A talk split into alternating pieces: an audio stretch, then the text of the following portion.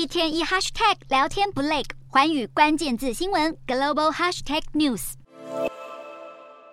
吐司抹上厚厚一层香浓的花生酱，或是搭上果酱，尝一口完美的咸甜滋味。这种平价但可以带给人们满满幸福感的疗愈食物，在美国已成为一个价值二十亿美元的产业。花生酱在美国家庭的普及率高达百分之九十，几乎是家庭的必备品。不管是因为方便，或是花生酱的独特风味，美国人对于花生酱可说是情有独钟。二零二二年，光是美国人就买了约八亿品托的花生酱，比前一年增加了百分之二点二，创下美国花生酱消费量的历史最高纪录。美国前三大花生酱品牌 Jif 的母公司圣美家公司六月发布的最新财报，花生酱所属的零售消费食品净销售额增长了百分之十四，公司股价也在一月份创下一百六十三美元的历史新高。而这项可口的点心食品源头其实可以追溯至十九世纪。现在美国人对花生酱的狂热也正逐渐席卷全球，加拿大、墨西哥对花生酱的消费正逐渐增加。二零二二年，美国向加拿大出口大约三千万磅的花生酱，相当于大约三千万罐十六盎司的花花生酱。